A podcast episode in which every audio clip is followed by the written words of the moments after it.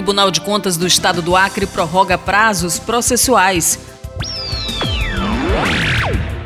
Considerando o teor do decreto número 8260 de 9 de março de 2021 do governo do estado do Acre, em razão da pandemia da COVID-19, o presidente do Tribunal de Contas do estado do Acre, conselheiro Ronald Polanco Ribeiro, determinou a suspensão dos prazos processuais até o dia 20 de abril deste ano, nos termos da portaria número 144 de 2021, publicada no Diário de Contas da última terça-feira, dia 23.